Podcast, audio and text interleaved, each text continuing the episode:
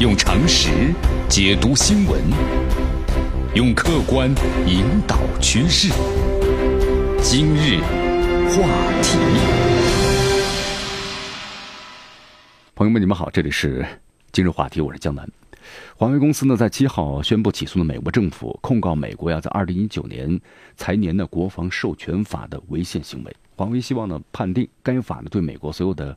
政府机构那么使用华为产品的禁令是违反宪法的，也要求有永性的禁止呢实施该限制的措施啊。这两天这个新闻的话，大家可能都看了，都了解了。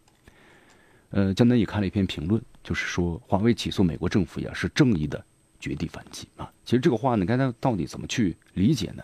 我们先来看华为所说的这么一段话。呃，华为人表示，美国政府呀一直在污蔑华为，但是从来没有提供过任何支持呢。就是其指控华为微弱威胁网络安全的这么一个证据，没有证据。在华为没有任何机会辩护的情况之下，美国政府呢对华为进行了全面的限制，不仅是阻止了华为向美国客户提供优质的服务，还损害了华为的声誉。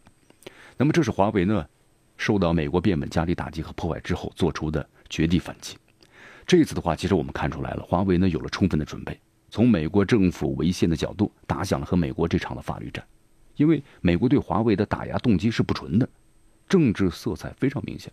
因为在刚才的我们的资讯节目当中，江南也特别谈到了美国总统特朗普有句原话嘛，他的原话就是说的是意思就是，那对于像华为的五 G 技术，你确实比我们领先，我们只要采取的行政手段来打压了啊，对不对？所以他没有相关的证据，你只能无中生有，找一些相关的理由。那么华为的起诉。即使从西方的角度来看，也不是一个激进之举。那么于情于理都非常的坚实。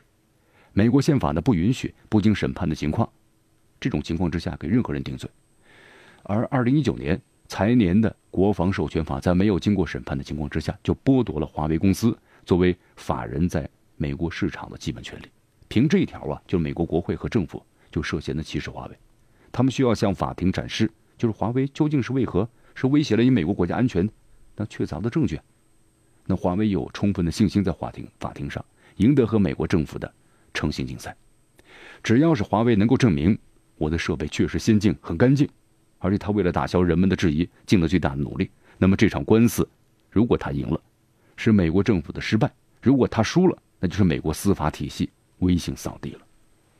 同时呢，我们也了解了一下相关的情况，就是华为也聘请了呀西方最优秀而且最著名的律师，组成一支呢。可能寻求正义的梦之队，通过这场的诉讼，让全世界啊都看清美国政府对华为、中兴等中国公司他们的打压是非常的粗暴和恶劣的。其实大家呢都知道，美国打压这些公司，它折射出的就是华盛顿面向中国崛起时对理性的丧失。呃，江南看到过西方媒体呢这样说过，就是华为起诉美国政府呀，会进一步的拉高，就是美国对其指控的全球的关注度。